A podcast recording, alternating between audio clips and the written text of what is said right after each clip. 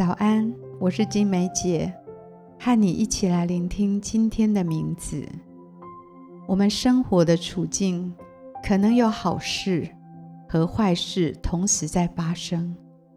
也许今天你正需要一些蔬果，邮递就及时送来你的需要，这是令人开心的好事。有时候你的胃隐隐的作痛。让你坐在美食前却食不下咽，这是不好的事。但这就是生活的真实场景。我们的眼目比较会专注在好事，还是在坏事呢？让我们今天一起来聆听天父今天要告诉我们的话。他在说：无论日子如何。要定睛在我的良善上。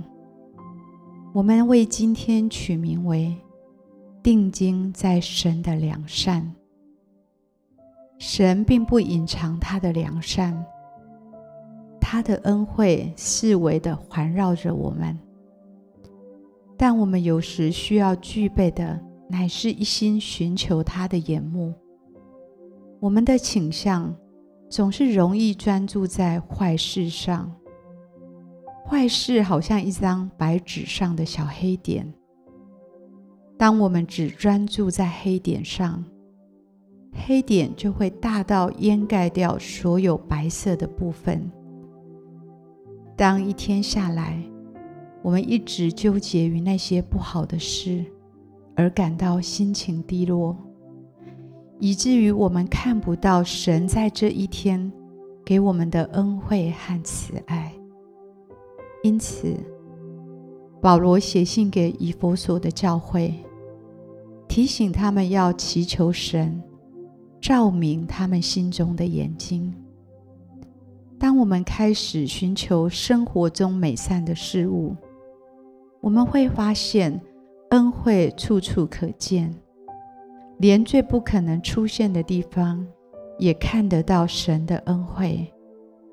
我们要一起来操练我们的眼目，可以看见神的良善，并观看这良善如何彰显在我们人生的每一个转捩点上。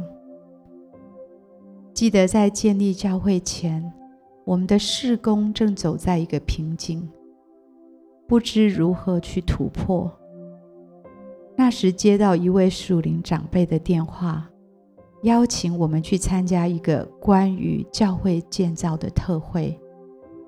他特别说：“你们正在寻找的答案，会在那里找到。”这通关键性的电话是神的恩惠，也成了我们人生的转捩点。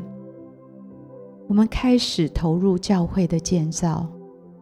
如今可以看到全球的直堂运动，你的态度和你的心态，可以让你亲近上帝的恩惠，也可以让你远离他。当我们选择成为寻找良善的人，我们会发现神的恩惠处处可见。也许是一朵路边的小花。也许是一个好友的温暖问候，也许是下班后收到一个手做的餐盒，这些都是神美好的恩惠，让我们成为追逐良善的人，不再定睛在那些挫折、困难的坏事上，以至于我们把问题看得比神还大。好不好？从今天开始，操练你的眼目，看见神的良善。你会看见神荣耀的本质，你也会看见神在许多细节上藏着他的善意。其他的问题就变得微小了。诗篇五篇十二节。因为你赐福给义人，耶和华，你必用恩惠如同盾牌，四面护卫他。亲爱的天父，谢谢你，你要用恩惠，如同盾牌一般，四围的环绕着我们。你要用你的恩惠来保护我们，好叫一切的攻击，好叫一切的难处，能够远离我们。谢谢你赐给我能力，可以重新来操练我的眼目，还有我的心思意念。让我在每一天的生活，不断地看见你更多的良善。我渴慕成为一个追寻良善的人，这样我就能思想你纯全、美好、可喜悦的旨意。主啊，我的心要来寻求你的良善，求你每一天照亮我的眼睛，使我可以看见。显而易见，还有隐藏的那些你美好的心意，谢谢你，让我看见你的良善，也领受你完全的良善。这样祷告，奉主耶稣基督的名，阿门。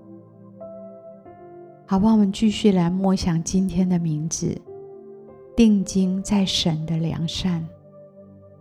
好不好？花一点时间为自己来祷告，求神帮助我们更多思想并观看神的良善，在我们每一个生活的细节中，都来数算他美善的恩典，我们的心就满了喜乐。